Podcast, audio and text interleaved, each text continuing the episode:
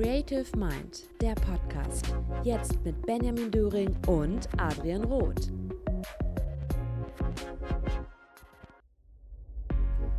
Heute mit Professor Dr. Timo Wollmershäuser, Leiter für Konjunkturprognosen am IFO-Institut in München.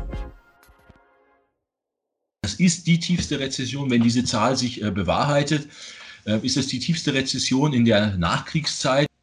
Ich glaube, es ist wichtig, dass wir äh, die Italiener äh, unterstützen, ob das jetzt über Corona-Bonds ist, wo wir dann sagen, okay, wir geben einen Teil unserer guten Bonität als deutscher Staat eben ab und sagen, okay, wir unterstützen euch dadurch.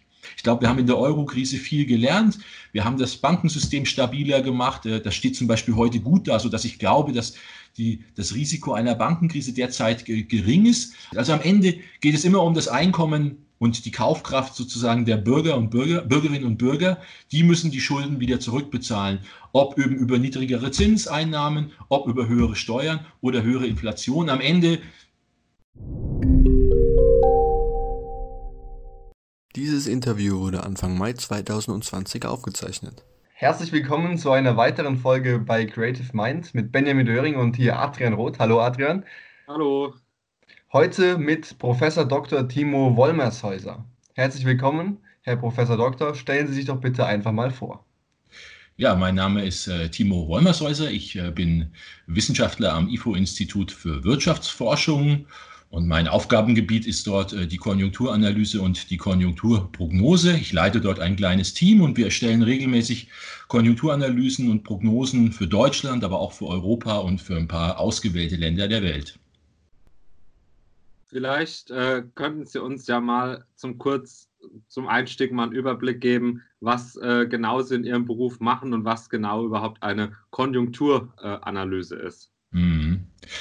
Also ich habe ähm, vor vielen Jahren äh, Volkswirtschaftslehre studiert ähm, an der Universität äh, in Würzburg und ähm, habe dann im Anschluss daran äh, promoviert, äh, bin also noch am, an der Uni geblieben, war an einem Lehrstuhl, habe mich dort ähm, mit äh, Währungsfragen beschäftigt, ähm, meine Doktorarbeit über Währungspolitik äh, geschrieben und ähm, bin dann danach ähm, ans ähm, IFO-Institut gegangen. Ich wollte mal etwas meine praktischere Tätigkeit ähm, ausüben und bin dann dort ähm, in der Konjunkturanalyse gelandet, war also viele Jahre praktisch dort einfach als äh, Mitarbeiter beschäftigt und habe dann ähm, vor einigen Jahren eben die Leitung der Konjunkturanalyse übernommen. Ja, ähm, bei Konjunkturprognosen und Analysen geht es natürlich um einen Blick in die Zukunft. Wir wollen also wissen, wie sich die Wirtschaft äh, weiterentwickelt ähm, in den kommenden Monaten, in den kommenden ein, zwei Jahren vielleicht. Ähm, und das ist äh, ein wichtiger Input, ähm, sage ich mal, in äh, die Entscheidungen von vielen Menschen, Unternehmen, ich müssen Planungen für die Zukunft machen, ähm, müssen überlegen, ob sie hier in Deutschland investieren oder halt nicht. Äh, dazu ist natürlich wichtig zu wissen, wie wird denn das Geschäft in den nächsten Monaten und Jahren laufen. Es ist ein wichtiger Input äh, für die Bundesregierung. Die muss mit ihren Steuereinnahmen und mit ihren Ausgaben planen. Dazu muss sie halt wissen, wie läuft die Konjunktur, wie viel Geld wird morgen da sein. Wenn wir heute schon was beschließen, irgendwelche Ausgabenprogramme, müssen wir wissen, wie viel Geld morgen da ist. Dazu braucht man eine Konjunkturanalyse. Letztendlich auch wir Haushalte, wir einzelne Bürger. Wir wollen natürlich auch wissen, wie es um, um unseren Arbeitsplatz bestellt ist. Äh, aber wenn wir in eine Konjunkturkrise geraten, darüber werden wir ja heute noch ein bisschen sprechen, hm, da ist es natürlich nicht mehr so sicher, ob ich morgen meinen Job noch behalte. Auch das hat natürlich damit Planung zu tun. Werde ich vielleicht eher heute schon ein bisschen vorsichtiger sein bei meinen Ausgaben, wenn ich weiß, dass ich vielleicht morgen oder wenn ich mir nicht mehr sicher bin, ob ich morgen meinen Job noch habe.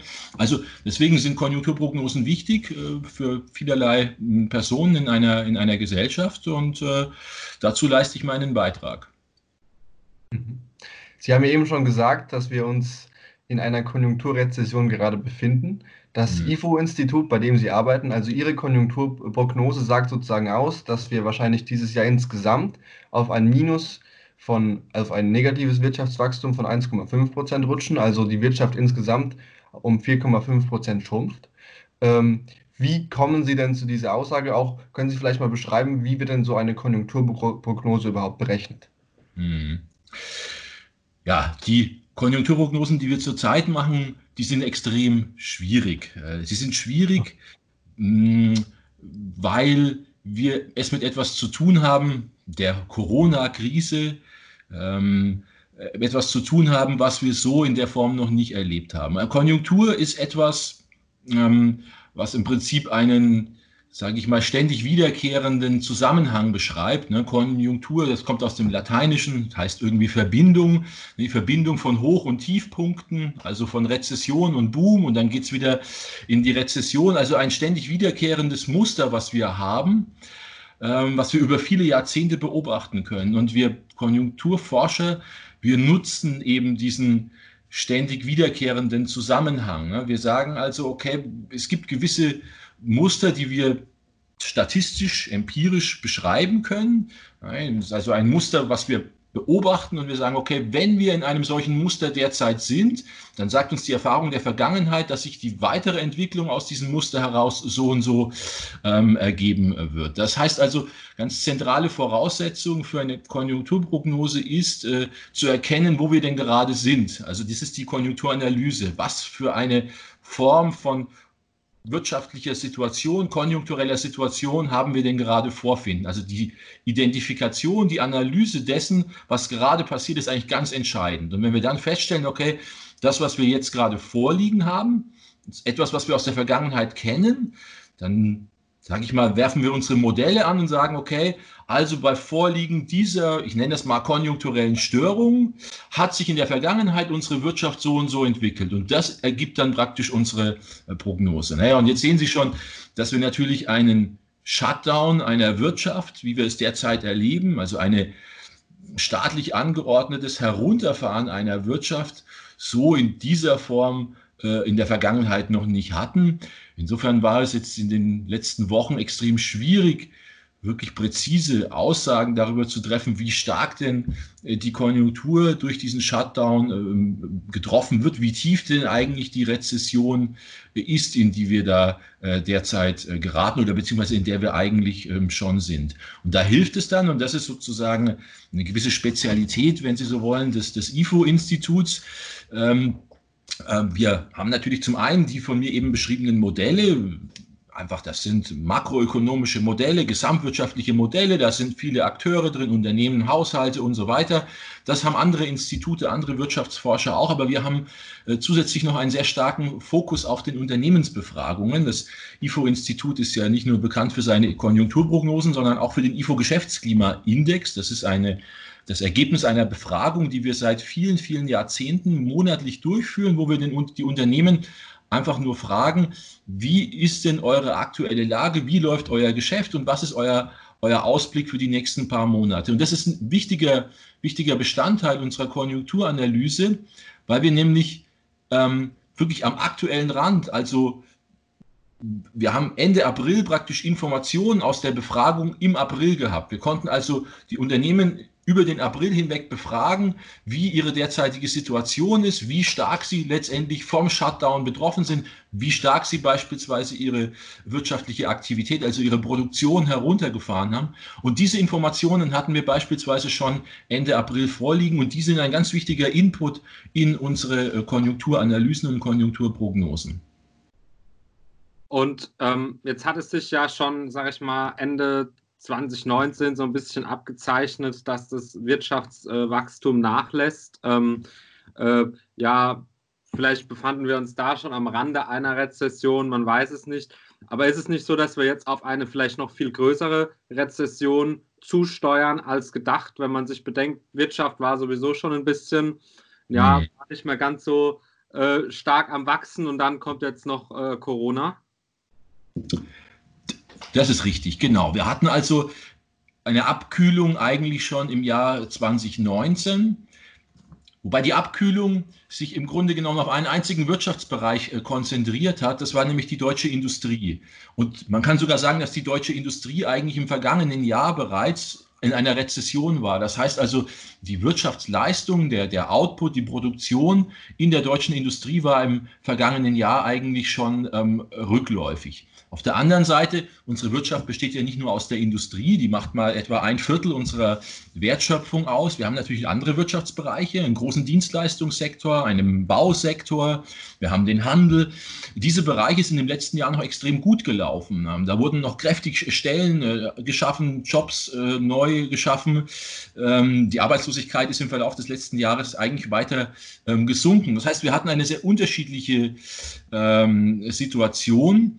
Und jetzt muss man halt wissen, dass äh, durch den äh, Shutdown, den wir jetzt gerade erleben, also die Situation in der Industrie hat sich erstmal nicht verbessert. Die Binnenkonjunktur, Dienstleister, Bau, Wirtschaft, Handel, das lief eigentlich bis zum Shutdown ganz gut. Aber der Shutdown hat natürlich vor allem diesen Teil der Wirtschaft, der bislang eigentlich gut lief, insbesondere den Handel, viele Dienstleistungsunternehmen. Also denken wir an die Gastronomie, denken wir an die Reisebranche, ähm, äh, denken wir an ähm, äh, Kita-Schließungen, also alles äh, Dinge, die also mit der Industrie erstmal gar nichts zu tun haben. Der Shutdown hat vor allem diese Bereiche ganz massiv äh, getroffen.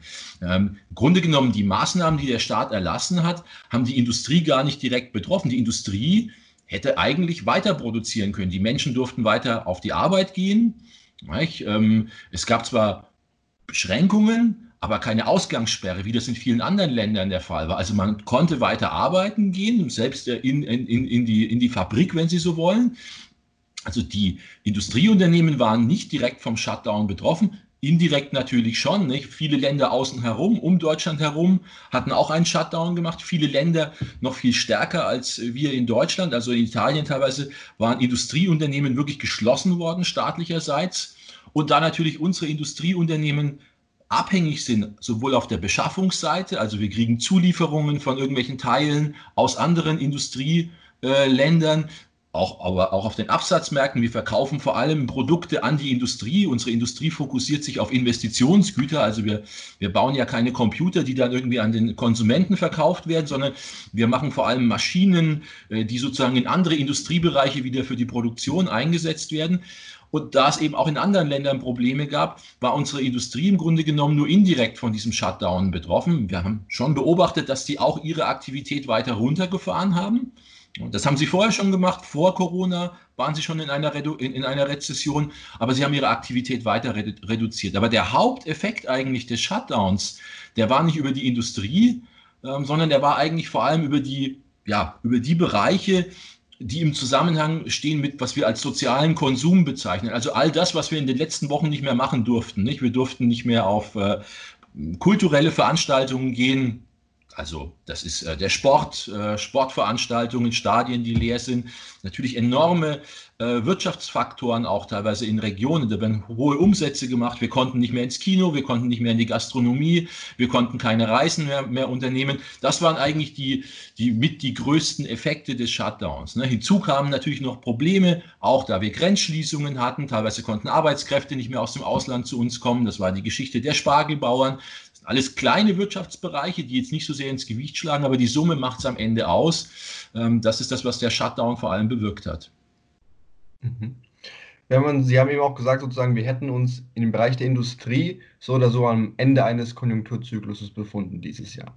Mhm. Jetzt kommt da, wie gesagt, die Corona-Krise noch dazu. Mhm. Und wenn man sich jetzt anschaut, auch Amerika zum Beispiel, aber Millionen von Arbeitslose. Mhm wenn man sich jetzt hier anschaut, aktuell ihre Prognose ist sehr optimistisch, meiner Meinung nach, mit minus 1,5 Prozent. Wird es da nicht jetzt noch, noch mal, auch die Aktienmärkte aber erholen sich ja schon sehr stark zum Beispiel, wird es da jetzt nicht nochmal richtig äh, zur Krise kommen oder ist jetzt, wird es jetzt einfach die Wirtschaft sich wieder komplett erholen und alles wird wieder Schnee von gestern sein, Corona und dann im Sommer sagen wir wieder, Klimawandel ist viel wichtiger? Also vielleicht noch mal kurz auf unsere Prognose zurückzukommen. Sie haben es vorhin schon erwähnt, ich wollte es vorhin schon korrigieren. Sie haben recht, das war unsere Prognose, die wir Mitte März gemacht haben, minus 1,5. Das war mhm. sozusagen am Beginn des Shutdowns, ohne dass wir wussten, was eigentlich Shutdown wirklich bedeutet. Wer fährt alles, für wie lange äh, die Wirtschaft runter. Äh, wir haben ein paar Wochen später uns an einer das ist dann nicht unsere IFO-Prognose, das ist also die Gemeinschaftsdiagnose, wo wir zusammen okay. mit anderen Forschungsinstituten eine Konjunkturprognose gemacht haben. Da haben wir unsere Prognose schon reduziert. Also Anfang April waren wir schon bei minus 4, äh, irgendwas Prozent. Und mhm. ich habe jetzt Ende April nochmal unsere Prognose aktualisiert, weil ich jetzt die Informationen auch aus unserer Unternehmensbefragung hatte. Wir konnten also nochmal genauer quantifizieren, wie stark denn die Aktivität während des Shutdowns gesunken ist. Und wir hatten vor allem mehr Informationen darüber, wie lange denn der Shutdown eigentlich wirklich dauert. Ne? Im, Im Mitte März wussten wir noch gar nicht, wie lange das dauert. Anfang April haben wir angenommen, das wird Ostern irgendwann enden. Jetzt wissen wir, die Öffnung der Wirtschaft, die fängt jetzt, also Anfang Mai, erst allmählich und ganz langsam wieder an. Also der aktuelle Stand meiner Konjunkturprognose ist äh, minus 6,2 Prozent für dieses Jahr. Ähm, das liegt einfach daran, dass wir heute viel mehr wissen, als das vor vier oder fünf Wochen noch der Fall war. Wir haben es ja hier mit politischen Entscheidungen zu tun. Wie lange dauert der Shutdown? Welche Wirtschaftsbereiche sind alle getroffen und so weiter? Das sind alles Dinge, die wir natürlich vorher nicht wirklich vorhersagen äh, konnten. Also, aber definitiv minus 6,2 Prozent. Das ist eine der tiefsten Rezessionen, ähm, äh, die Deutschland ähm, erlebt hat. Seit äh, oder äh, einen stärkeren Rückgang hatten wir eigentlich nur während äh, des Krieges oder vielleicht auch in der in der Weltwirtschaftskrise äh, in den 1930er äh, Jahren.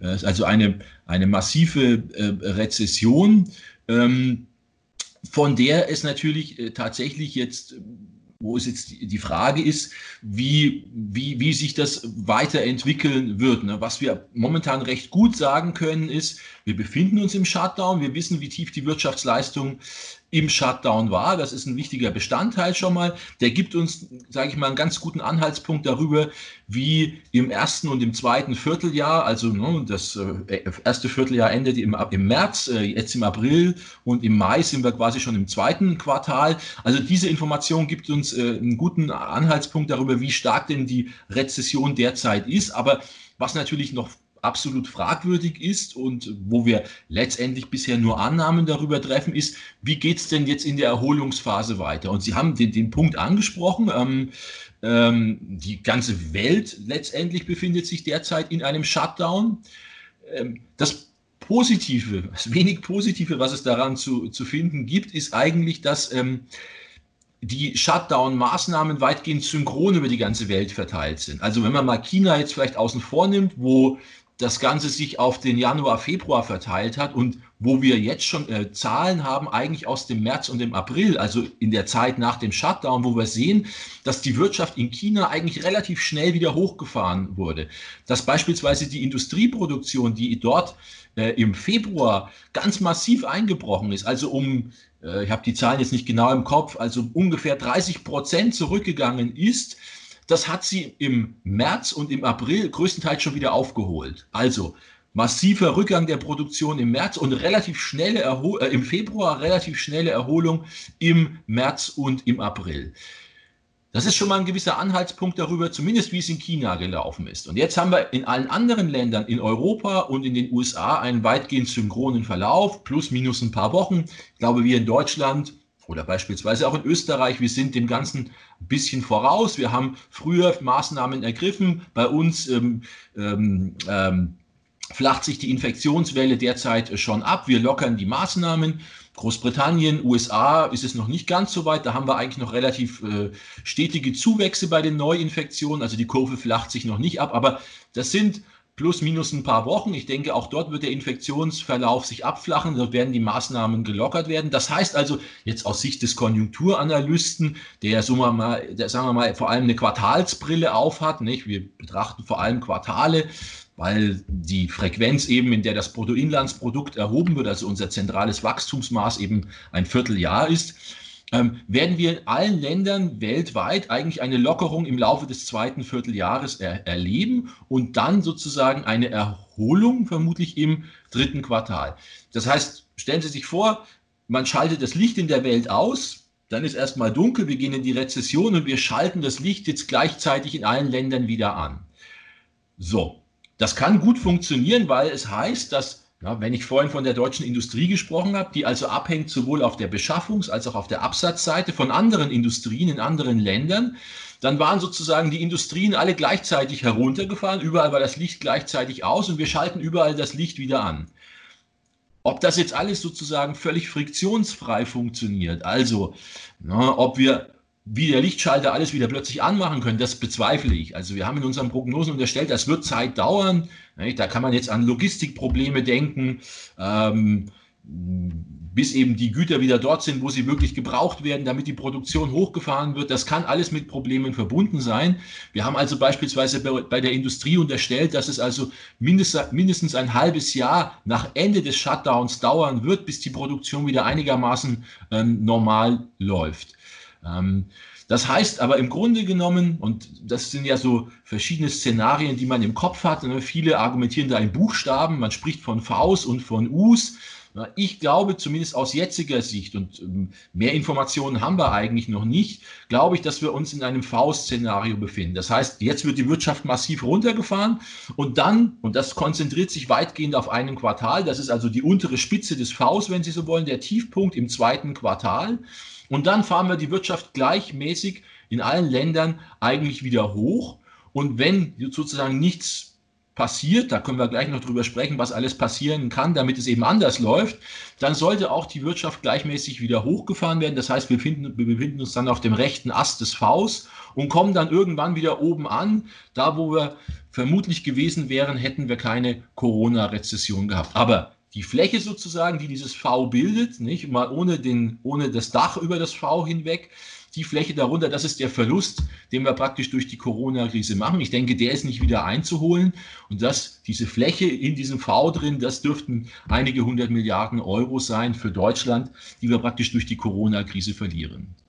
Aber am Ende, glaube ich, kommen wir wieder irgendwo an, bei der Produktion von Gütern, Waren und Dienstleistungen, wie wir das auch gehabt hätten in einer Situation ohne ähm, Corona. Trotzdem, der Verlust, der bleibt.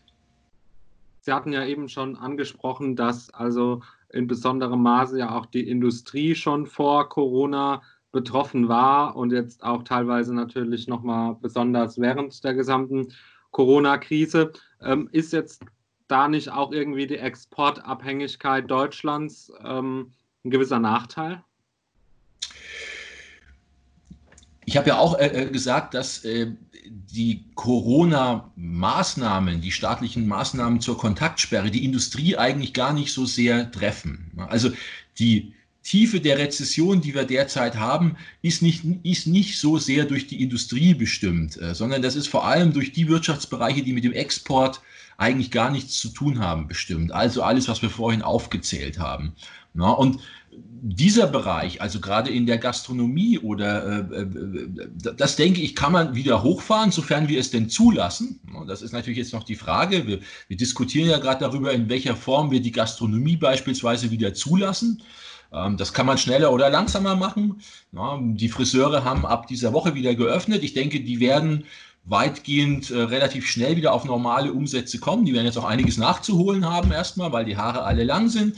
Aber ich denke mal, die werden relativ schnell wieder auf normale Umsätze zurückkehren. Heißt also hier denke ich, ist es gar nicht so unrealistisch zu glauben, dass wir eben dann doch relativ schnell wieder auf eine, äh, zu einer Normalisierung äh, kommen. Bei der Gastronomie in der Reisebranche sehe ich das ein bisschen anders. Ich denke, da werden die Beschränkungen über lange Zeit noch ähm, erhalten, äh, uns erhalten bleiben.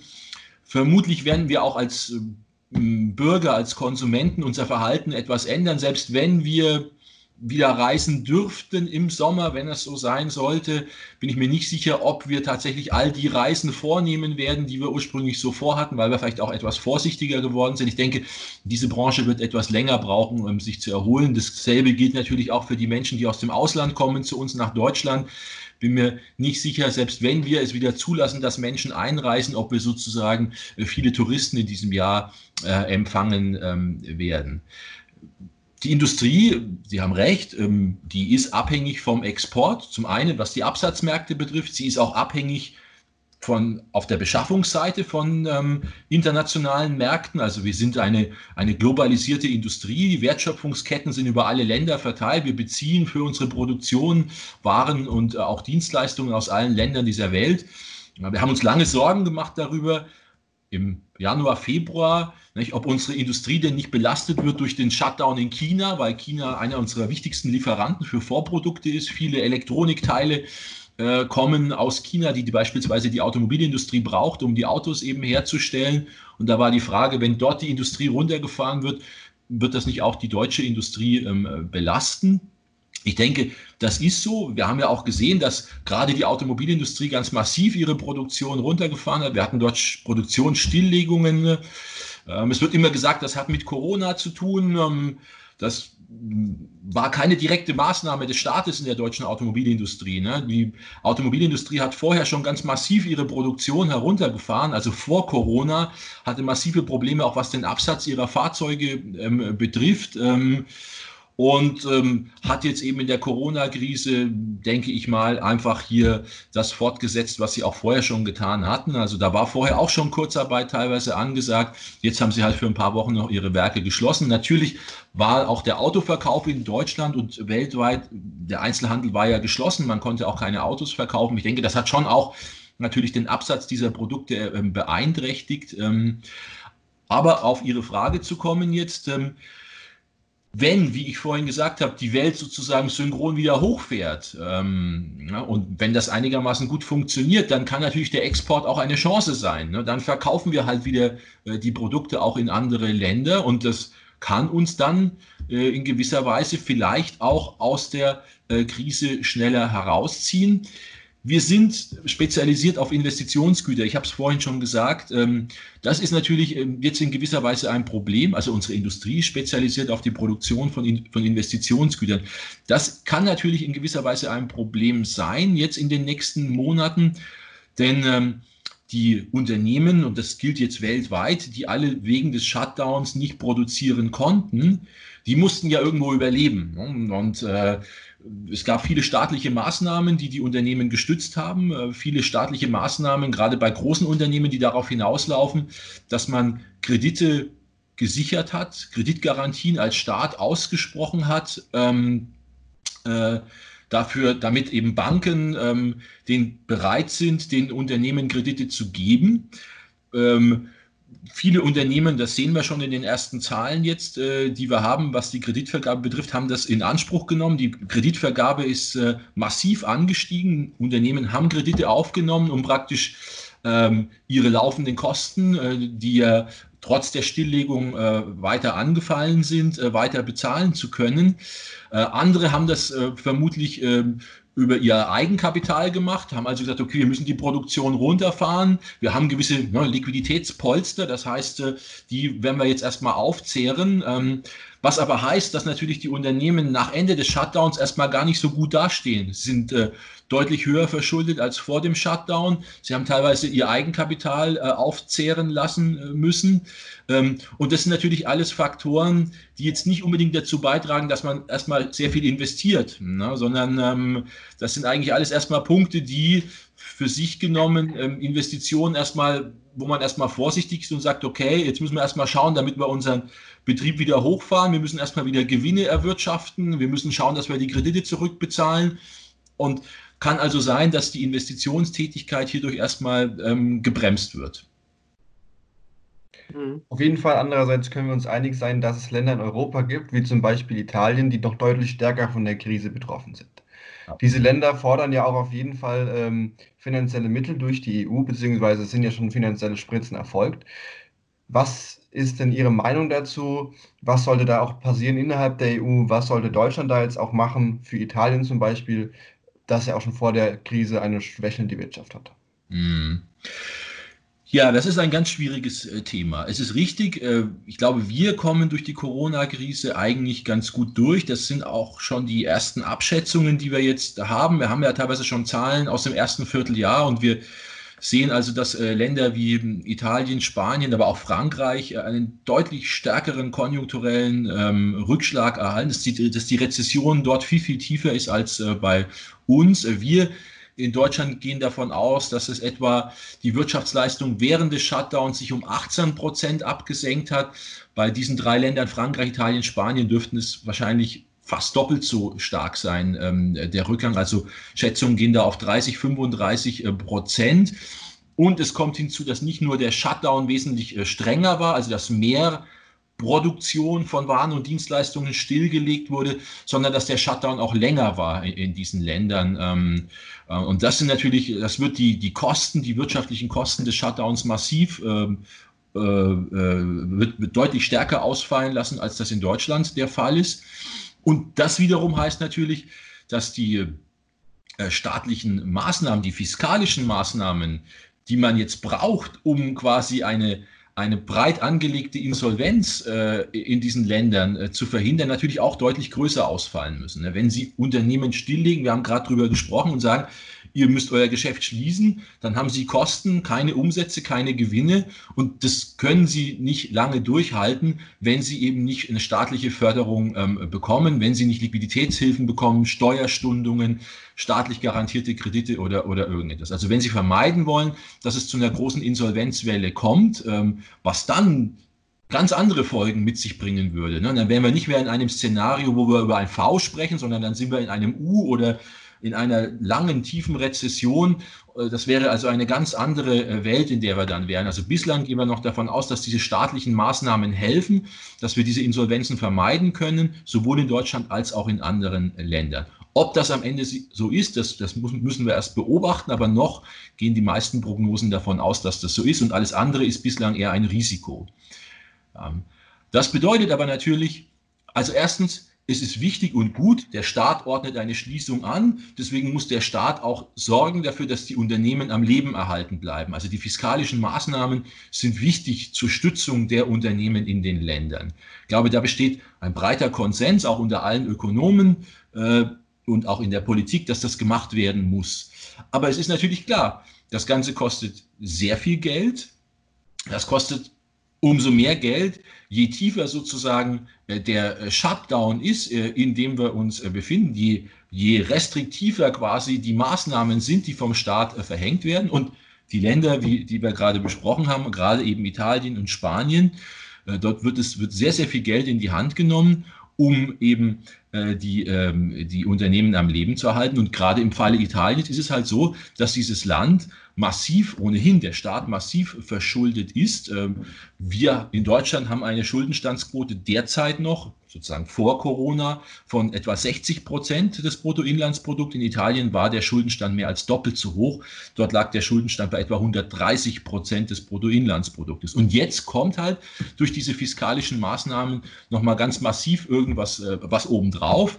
Für Deutschland schätzen wir, dass die Schuldenstandsquote sich äh, im Laufe des Jahres auf etwa 70 Prozent also von 60 auf 70 Prozent des Bruttoinlandsproduktes erhöhen wird. Für Italien habe ich jetzt derzeit keine Schätzungen vorliegen, aber das denke ich, wird mindestens äh, ein, äh, ein, ähnlich hoher Betrag, wenn nicht sogar mehr sein. Ne? Und die Frage ist natürlich jetzt, wie finanziert man ein solches äh, fiskalisches Programm? Also erstens ist es wichtig, dass die Staaten das tun. Ansonsten würden wir in eine viel, viel tiefere Rezession geraten, die würde viel länger anhalten. Aber die Frage ist natürlich, wie finanziert man sowas? Ähm, in Deutschland, glaube ich, ist die Situation extrem gut. Wir haben als Staat ähm, in den letzten Jahren unseren Schuldenstand massiv runtergefahren und es war gut, dass wir das gemacht haben. Es zeigt sich jetzt, wir haben quasi Spielräume, wir können handeln, wir können problemlos die Verschuldung wieder hochfahren. Nur mal als Beispiel, in der Weltfinanzkrise 2008, 2009 haben wir auch bei einem ähnlichen Niveau angefangen, 60, 65 Prozent Schuldenstand und haben die Schulden, den Schuldenstand ich meine, es waren etwa 20 Prozentpunkte hochgefahren. Wir haben also die, die Wirtschaft damals massiv gestützt. Ne? Sie erinnern sich vielleicht noch, wir haben Banken gerettet, wir haben äh, äh, äh Steuer, äh, wir haben auch Abwrackprämie und so weiter. Äh, also haben die Industrie gefördert, wir haben äh, Steuersenkungen durchgeführt, um die Wirtschaft wieder anzukurbeln. Das hat, haben wir alles mit Verschuldung gemacht. Aber wir haben dann in den Jahren danach den Schuldenstand wieder runtergefahren nächsten Krise eben handlungsfähig zu, zu sein. Nun, das, genau das hat eben Italien äh, nicht gemacht. Italien ist aus der Weltfinanzkrise mit 130 Prozent Staatsverschuldung rausgekommen und hat das über zehn Jahre im Prinzip auf diesem hohen Niveau äh, konstant gehalten und hat, und das ist das Problem, hat im Grunde genommen heute keinen Handlungs, keinen Handlungsspielraum mehr. Also die Italiener, die verschulden sich zwar jetzt neu, aber wir sehen, dass das an den Märkten quittiert wird mit extrem hohen Risikoaufschlägen. Risikoaufschläge, die es zum einen extrem teuer machen für den Staat, sich zu verschulden. Das heißt, äh, während wir in Deutschland immer noch negative Zinsen bezahlen, wenn der Staat sich verschuldet, äh, müssen die Italiener etwa zwei Prozent oder zweieinhalb Prozentpunkte mehr bezahlen. Das ist also extrem teuer für den Staat im Vergleich zu Deutschland, sich zu verschulden. Und je teurer das wird, desto weniger glauben die Märkte, und das ist genau, was die Risikoprämie ja widerspiegelt, dass Italien in der Lage sein wird, diese Schulden jemals zu bedienen. Ja, und je mehr die Märkte das glauben, desto höher werden die Risikoprämien steigen, desto mehr wird darauf spekuliert, dass möglicherweise Italien irgendwann als Staat äh, in die Insolvenz geht, also einen Schuldenschnitt äh, braucht. Und das ist natürlich eine Situation, ähm, die extrem schwierig ist in einer Währungsunion das ist letztendlich das Risiko, über das wir ständig diskutieren, wenn wir uns fragen, okay, was ist die Aufgabe der Deutschen äh, jetzt äh, in diesem Fall? Es ist nicht ganz klar, was in einer Währungsunion passiert, wenn es zu einem Schuldenschnitt kommt. Wir haben das in äh, Griechenland ja im Grunde genommen schon äh, etwas so erlebt. Äh, Griechenland war natürlich ein kleines Land. Äh, wir haben teilweise den Griechen die Schulden ähm, erlassen. Wir haben ihnen Notkredite gegeben über den äh, sogenannten ESM. Das waren also Kredite, wo dann wir gesagt haben, wir geben euch das Geld nur, wir stützen euch nur, äh, wenn ihr sozusagen gewisse Bedingungen erfüllt. Das ist aus Sicht sozusagen eines Geldgebers eigentlich eine keine, keine Forderung, die man jetzt verwerfen äh, sollen, äh, verwerfen dürfte. Nicht? Ich gebe jemandem Geld und ich möchte gern, dass er mit dem Geld etwas macht was Vernünftiges macht, weil eines Tages möchte ich ja mein Geld wieder zurück ähm, haben. Also haben wir diese sogenannte Troika damals nach äh, äh, Griechenland geschickt und das war natürlich extrem schwierig, nicht? Wir geben den Geld und wir kontrollieren, was mit dem Geld passiert. Wir kontrollieren, dass dort sozusagen die Renten heruntergefahren werden und das hat zu ganz einer ganz bösen Stimmung geführt. Italien hat gesagt, sowas wollen wir nie haben. Wir wollen nicht, dass ihr uns Vorgaben macht, was wir mit äh, dem Geld machen sollen. Und das ist natürlich jetzt eine schwierige Situation, wenn wir den Italienern nicht helfen. Dann nehmen wir das Risiko auf uns, dass Italien quasi in die Insolvenz geht, dass es also die Schulden nicht mehr zurückbezahlen kann. Ich denke, in einer Krise ist Italien äh, nicht in der Lage, sozusagen eine Politik zu fahren, äh, die quasi schon darauf ausgerichtet ist, dass es in, ein paar Jahren wieder besser sein wird. Sie müssen jetzt praktisch die Krise bewältigen in irgendeiner Form. Ähm, und ähm, ich glaube, es ist wichtig, dass wir äh, die Italiener äh, unterstützen, ob das jetzt über Corona-Bonds ist, wo wir dann sagen, okay, wir geben einen Teil unserer guten Bonität als deutscher Staat eben ab und sagen, okay, wir unterstützen euch dadurch. Ähm, es ist wichtig, dass wir eine solche Unterstützung leisten, wie auch immer sie ausschaut. Ähm, darüber muss am Ende politisch entschieden werden, weil wenn wir es nämlich nicht tun, müssen wir die Alternative in Betracht ziehen. Und die Alternative bedeutet, dass wir vermutlich auf Italien im Euro verzichten müssen. Das kann man machen, denn man muss aber dann darüber offen diskutieren. Man kann nicht nur sagen, nein, wir helfen den Italienern nicht, aber wollen gleichzeitig den Euro erhalten. Ich glaube, das ist enorm wichtig, dass wir diese beiden Alternativen offen diskutieren, wenn wir den Italienern nicht helfen wollen und wenn wir auch nicht wollen, dass es wie während der Finanzkrise, während der Eurokrise so ist, dass dann die Europäische Zentralbank die ganzen Rettungsmaßnahmen übernimmt und wir uns dann darüber beschweren im Nachhinein, dass die EZB Dinge tut, die vielleicht demokratisch nicht legitimiert sind, wir dann vor das Bundesverfassungsgericht gehen und sagen, wir wollen nicht, dass die EZB das tut. die EZB tut das nur, weil sie sagt, okay, wenn die Staaten den Ländern nicht helfen, und die EZB es als Aufgabe ansieht, den Euro zu retten, dann kann sie nur so handeln. Deswegen ist es wichtig, dass wir uns die Alternativen, dass wir die Alternativen ganz klar auf den Tisch legen und eben auch offen diskutieren.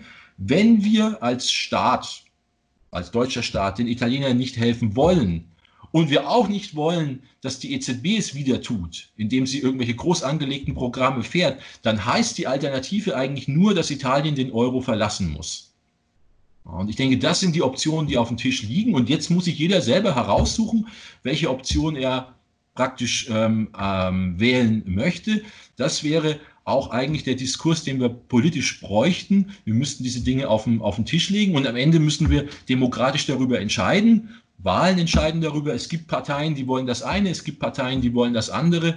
Dann müssen wir eben entscheiden, was wir am Ende haben wollen. Ökonomisch kann man alles im Grunde genommen sich anschauen. Nicht? Es gibt gewisse Vorteile, die Italien wahrscheinlich hätte, wenn es den Euro verlassen würde. Sie könnten abwerten, könnten dadurch natürlich ihre Wirtschaft, müssten die Lire wieder einführen, könnten dadurch ihre Wirtschaft äh, stimulieren, indem sie eine Abwertung bekommen. Ähm, das hat sicherlich äh, gewisse äh, Vorteile. Ähm, aber ich glaube, die Eurozone, der Euro würde sich komplett verändern, wenn wir es zulassen, dass Länder aus dieser Gemeinschaft austreten. Äh, und das muss man alles sozusagen berücksichtigen. Und wie stehen Sie da im Zusammenhang äh, zu den Eurobonds?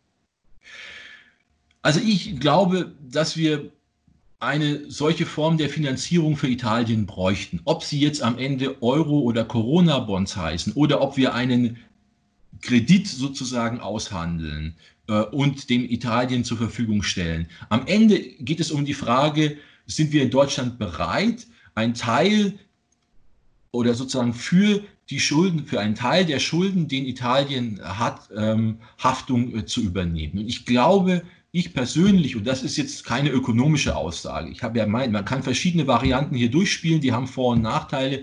Ich glaube, dass es, äh, es wert ist, den Euro zu erhalten. Ich glaube, dass wir enorme Vorteile aus dem Euro ziehen. Der Euro hat gewisse Konstruktionsfehler, das mag man alles äh, so ähm, äh, natürlich alles konstatieren. Ähm, und, und man muss auch immer wissen, dass der Euro natürlich auch keine, keine ökonomische Wunschkonstellation ist, sondern das war auch eine politische Entscheidung, so wie er eingeführt äh, worden ist. Und man muss jetzt mit diesen Konstruktionsfehlern äh, erstmal leben, man muss sie erstmal akzeptieren, man kann sie über längere Zeit hinweg auch verbessern. Ich glaube, wir haben in der Euro-Krise viel gelernt. Wir haben das Bankensystem stabiler gemacht. Äh, das steht zum Beispiel heute gut da, sodass ich glaube, dass die, das Risiko einer Bankenkrise derzeit gering ist. Aber was wir noch nicht geschafft haben, ist praktisch die Staatsfinanzen nachhaltig äh, gerade in Italien zu stabilisieren. Und jetzt stehen wir halt wieder vor diesem Problem, dass ein Land äh, eben hier gestützt werden muss. Und ich glaube, wir sollten das als Staatengemeinschaft tun. Wir sollten einen Teil äh, der Schulden Italiens, ähm, für einen Teil der Schulden Italiens die Haftung übernehmen, um dadurch eben äh, den Euro zu retten und vor allem um äh, die äh, Last, äh, die politische Last von der Europäischen Zentralbank zu nehmen. Denn wie gesagt, wenn wir es nicht tun, wird die, wird die, ganzen, wird die ganze Last der Entscheidung auf die EZB übertragen und die wird das Ganze retten, weil es ihr Mandat ist, den Euro natürlich zu erhalten.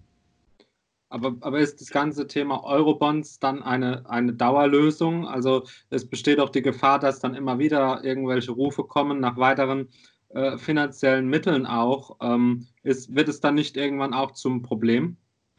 Das ist natürlich, das ist natürlich die Gefahr, die die meisten sehen, und da haben Sie natürlich recht. Ähm, äh, ich, ich, glaube, selbst wenn man jetzt damit anfängt und sagt, wir machen nur Corona-Bonds, also es geht nur darum, sozusagen die aktuelle Krise abzufedern, ne, dann hat man natürlich die Tür geöffnet und so genau, wie Sie das formulieren, dann kommt die nächste Situation und wir werden das wahrscheinlich genau so wieder machen. Nicht? Also das heißt, man muss natürlich über diesen institutionellen Rahmen jetzt nachdenken. Was bedeutet das, wenn wir jetzt damit anfangen? Was bedeutet das für die Zukunft?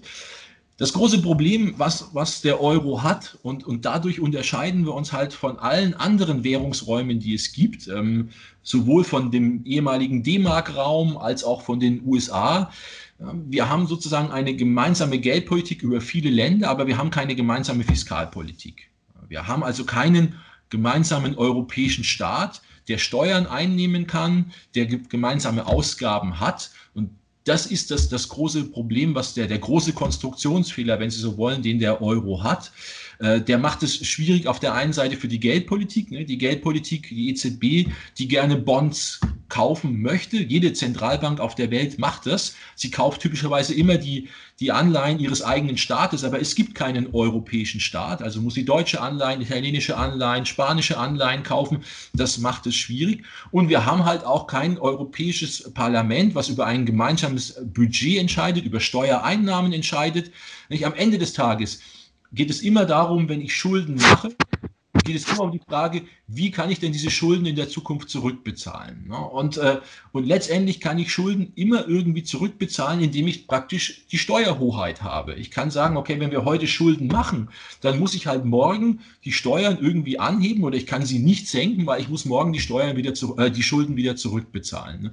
Und das ist genau das Problem, was unser europäischer Staat, den es in der Form nicht gibt, den die, der Euroraum eben hat. Wir haben keine gemeinsame Fiskalinstanz, die über Steuereinnahmen, über, über, ähm, über Steuereinnahmen und auch über Ausgaben ähm, entscheiden kann. Das heißt also, wenn wir das jetzt machen, dann müssen wir sozusagen auch nächste Schritte gehen. Wir müssen äh, uns überlegen, ob wir sozusagen hier nicht doch europäische Institutionen schaffen, die sozusagen mal zum begrenzten Maß eben auch oder in einem gewissen Maß eben auch eigene Schulden machen können, die jetzt nicht von den Steuern sozusagen äh, der einzelnen äh, Länder abhängen, sondern eben dann durch eine gemeinsame europäische Steuer möglicherweise finanziert äh, werden kann. Das ist natürlich etwas, was aus heutiger Sicht, und das ist das, was die meisten Kritiker heranführen, was aus heutiger Sicht vermutlich politisch noch nicht umsetzbar ist. Aber ich glaube, langfristig gesehen ist das eigentlich der Weg, den wir gehen müssen,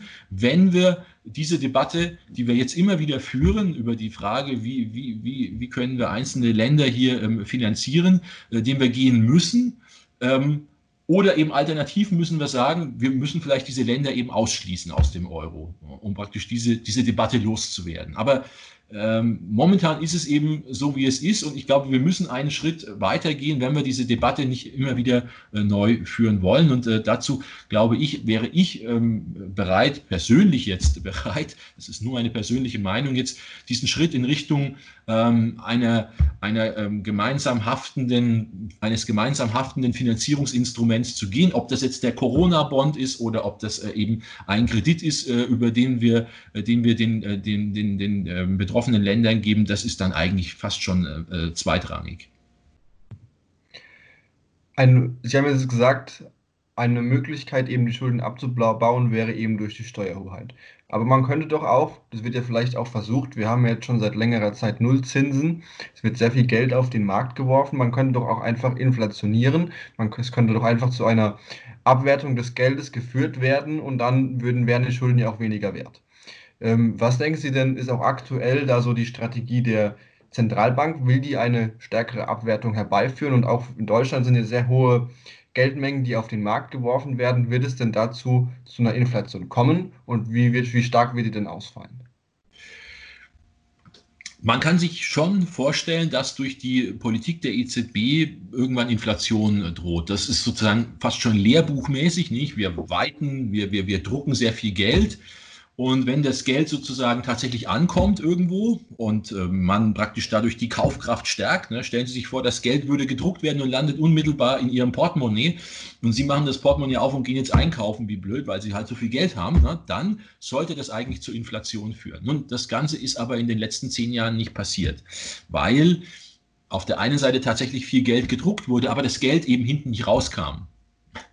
Also wenn Sie sich anschauen, wo das ganze Geld der EZB gelandet ist, dann ist das eben nicht bei uns gelandet. Unsere Portemonnaies sind nicht voller geworden, weil die EZB Geld gedruckt hat, sondern das Geld ist am Ende wieder bei der EZB gelandet. Äh, unser Geldsystem funktioniert ja so, dass äh, das gedruckte Geld nicht unmittelbar an die Endverbraucher weitergegeben wird, sondern es wird über das Bankensystem weitergeleitet. Also man hat den Banken Geld zur Verfügung gestellt, aber die Banken können das Ganze nur weitergeben, wenn am Ende sozusagen der Kette jemand steht, der das Geld haben möchte. Sprich, er muss einen Kredit aufnehmen.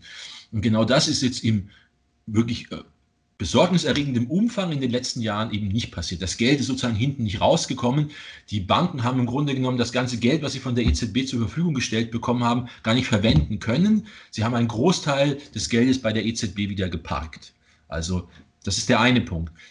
Theoretisch kann ich mir vorstellen, dass es zu Inflation kommt.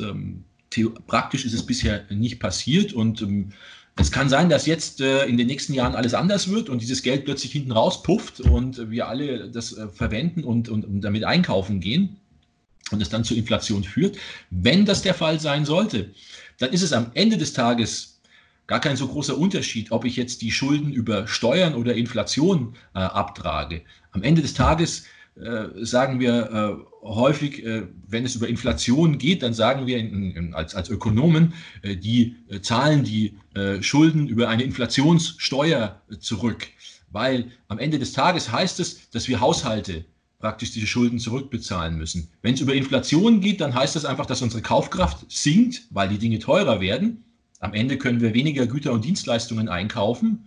Und wenn wir es über Steuer machen, dann haben wir zwar keine Inflation, aber der Staat nimmt uns sozusagen vorher einen Teil unseres Einkommens weg und dadurch sinkt auch die Kaufkraft. Also am Ende ist es quasi ökonomisch fast schon egal, ob es über Inflation oder über Steuern passiert. Fakt ist, irgendwie muss es zurückbezahlt werden. Also sollte es zurückbezahlt werden. Deutschland hat es gemacht äh, äh, in den letzten zehn Jahren, darüber haben wir gerade gesprochen.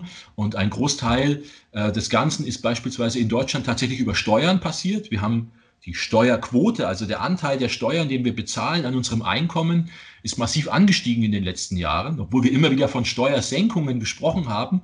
Aber unsere Einkommen sind stärker gewachsen als äh, die Steuersenkungen, die durchgeführt wurden. Das heißt, wir haben einen immer größeren Teil unseres Einkommens als Steuer an den Staat zurückgegeben. Dadurch hat er die Schulden zurückfahren können. Und der zweite Teil ist natürlich, dass äh, der Staat so gut wie keine Zinsen mehr bezahlen musste auf seine Schulden. Das heißt, die Zinsausgaben sind massiv gesunken. Dadurch konnte er auch die Verschuldung zurückfahren. Aber am Ende des Tages haben auch wir diese Rechnung bezahlt, weil äh, wir als Sparer natürlich Ne, das haben, hat man ja häufig diskutiert, unter den niedrigen Zinsen leiden. Ne? Das heißt, wir haben unsere Zinseinnahmen als Sparer massiv zurückfahren müssen oder mussten, sind massiv gesunken. Und das, was unsere Zinseinnahmen sind, sind natürlich die Zinsausgaben des anderen, nämlich des Staates. Also wir haben ja dem Staat letztendlich das Geld geliehen. Er musste weniger bezahlen. Wir haben dafür weniger bekommen. Und am Ende hat sozusagen auch unser Einkommen reduziert. Also am Ende geht es immer um das Einkommen und die Kaufkraft sozusagen der Bürger und Bürger, Bürgerinnen und Bürger, die müssen die Schulden wieder zurückbezahlen. Ob eben über niedrigere Zinseinnahmen, ob über höhere Steuern oder höhere Inflation. Am Ende hat das sicherlich im Detail alles irgendwelche Unterschiede. Nicht? Es werden unterschiedliche Teile der Gesellschaft mehr oder weniger betroffen. Das hat Verteilungsaspekte, über die kann man diskutieren, aber sozusagen aus der makroökonomischen Sicht, aus der Brille von oben auf die Gesellschaft geguckt, am Ende der, müssen die Bürgerinnen und Bürger die Schulden zurückbezahlen jetzt vielleicht noch äh, ein, ein paar Fragen zu den aktuellen Entwicklungen auf den äh, Aktienmärkten.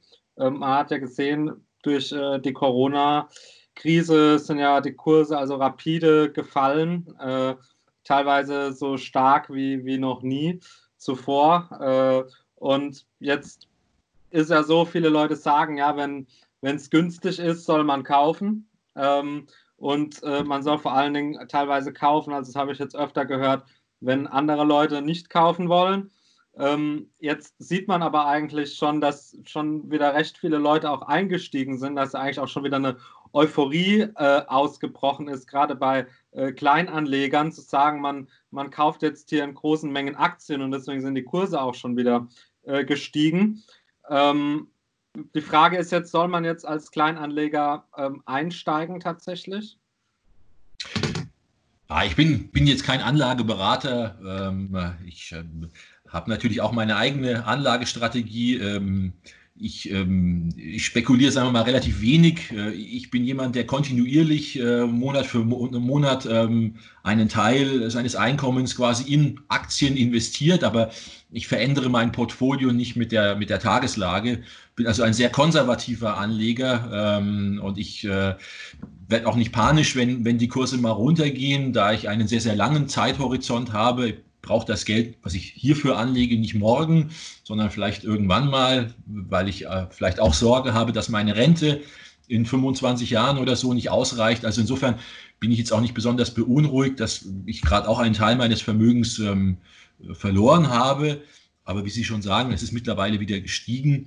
Ähm, ich, ich glaube, die steigenden Kurse sind schon ein Indiz dafür, dass eben auch äh, diese Corona-Krise nur was Temporäres ist, wie das halt bei Konjunktur immer der Fall ist. Konjunktur ist das ständige Auf und Ab der Wirtschaft und natürlich äh, reagieren die Aktienkurse auch mit der Konjunktur. Ähm, dass der Rückgang jetzt so stark war, war natürlich auch der Unsicherheit geschuldet. Äh, äh, vor der wir alle standen, bis vor einigen Wochen noch. Wir wussten überhaupt nicht, was da auf uns zukommt. Nicht? Werden wir es jemals in den Griff bekommen? Die Ausbreitung der, der Epidemie, der Infektionszahlen. Jetzt sehen wir in vielen Ländern doch massive Erfolge der Kontakt, durch die Kontaktbeschränkungen. Wir sehen natürlich auch die volkswirtschaftlichen Kosten. Äh, aber wir sehen, dass es zu Lockerungen jetzt kommt. Die Wirtschaft wird vermutlich wieder hochgehen. Unsere Prognosen lauten so, Aktienmärkte machen nichts anderes als ähnliche Prognosen. Nicht? Sie versuchen zu prognostizieren, was denn in den nächsten Monaten und, und vielleicht Jahren passieren wird. Ähm, ich denke, schon, natürlich sind die, die, die, die Wertpapiere derzeit günstig. Wenn man also eine aktive Strategie verfolgt, dann denke ich schon, dass man jetzt vielleicht hier was einkaufen könnte, denn es ist günstig und auf lange Sicht gedacht, äh, ist es auch so, dass wir wahrscheinlich dass wir bestimmt eine Steigerung auch unserer Kurse bekommen. Wenn Sie sozusagen sich lange Zeitreihen von Aktien anschauen über viele Jahrzehnte hinweg, dann verblassen irgendwelche Abstürze. Irgendwann gab es mal in den 80er Jahren einen äh, Black, ich weiß nicht, was es war, Monday oder Tuesday, gibt ja immer irgendwelche, Black Friday. Hm, das war damals ein massiver Einbruch, ich glaube 1987 oder wann das war. Äh, wenn Sie den heute sich anschauen, dann müssen Sie die Lupe nehmen, müssen da reingucken und sagen, uh, ja, da hat auch mal der Aktienkurs 10, 20, 30 Prozent sind die eingebrochen, weiß nicht wie viel. Ähm, aus heutiger Sicht ist das alles äh, nicht wirklich viel. Na, jetzt am aktuellen Rand, das ist ein massiver Einbruch. Wenn Sie das in 10, äh, 15 Jahren sich anschauen, dann verschwindet auch dieser Einbruch wieder und Sie werden sehen, die Kurse sind weiter gestiegen und das tun sie weil ich auch glaube, dass wir zukünftig in einer wachsenden Welt leben werden.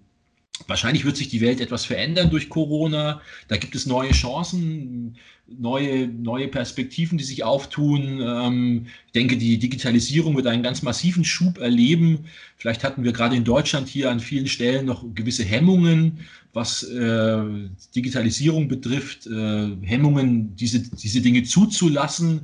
Ähm, das wird neue Geschäftsfelder eröffnen, neue Perspektiven äh, geben und ähm, wir werden vielleicht alte Dinge nicht mehr so stark ähm, wahrnehmen, wie das vorher war. Das ist halt typischerweise das, was Wandel mit sich bringt. Nicht altes fällt weg, Neues kommt hinzu und gerade dieses Neue ist das, was am Ende zu Wachstum führt. Das sind neue Ideen, die entstehen, neue Technologien, die entwickelt werden. Und das führt zu Wachstum. Und ich bin eigentlich optimistisch, dass das auch in Zukunft so weitergehen äh, wird. Und von daher werden auch die Aktienkurse wieder steigen. Alles klar, dann sind wir auch schon fast fertig. Zum Ende noch eine Frage. Könnten Sie uns, wir haben Sie ja auch darüber schon im Vorhinein informiert, äh, können Sie uns ein Buch vorstellen, das Sie gerne empfehlen würden? Ja, weil ich die Frage vorher schon bekommen habe, habe ich mir das tatsächlich aus meinem, aus meinem Regal geholt. Das ist ein Buch, äh, jetzt muss ich mal, Sie müssen mal gucken, ich glaube, jetzt können Sie es lesen. Das Tal, ja, kann man lesen. Das Tal, genau. Ein Buch, was ich tatsächlich äh, gefressen habe. Also das ist eines der wenigen Bücher, was ich, glaube ich, innerhalb weniger Tage am Stück durchgelesen habe. Ich habe mir das Buch empfehlen lassen, äh, weil, äh, also ich bin da in den Buchladen und habe irgendwie gesagt, ich mag Berge gern, ich mag äh, Western gern und ich mag Krimis gern. Und dann hat sie gesagt, also das Buch ist genau das Richtige, was Sie da äh, äh, ähm, also äh, lesen müssen. Das ist also das finstere Tal, eine Geschichte, die irgendwann im äh, 19. Jahrhundert äh, in Südtirol spielt, in einem äh, finsteren Tal eben. Es ist eine Krimi-Geschichte und hat auch ganz viel von einem Western. Da reitet jemand mit dem Pferd durch die Gegend. Also mich hat das Buch fasziniert. Es ist auch mittlerweile verfilmt worden. Ein ganz toller äh, Film, wie ich finde. Also das ist eines der schönsten Bücher, die ich in den letzten Jahren gelesen habe. Absolute Empfehlung.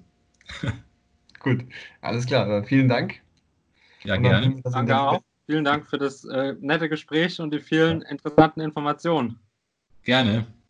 Tschüss. Tschüss.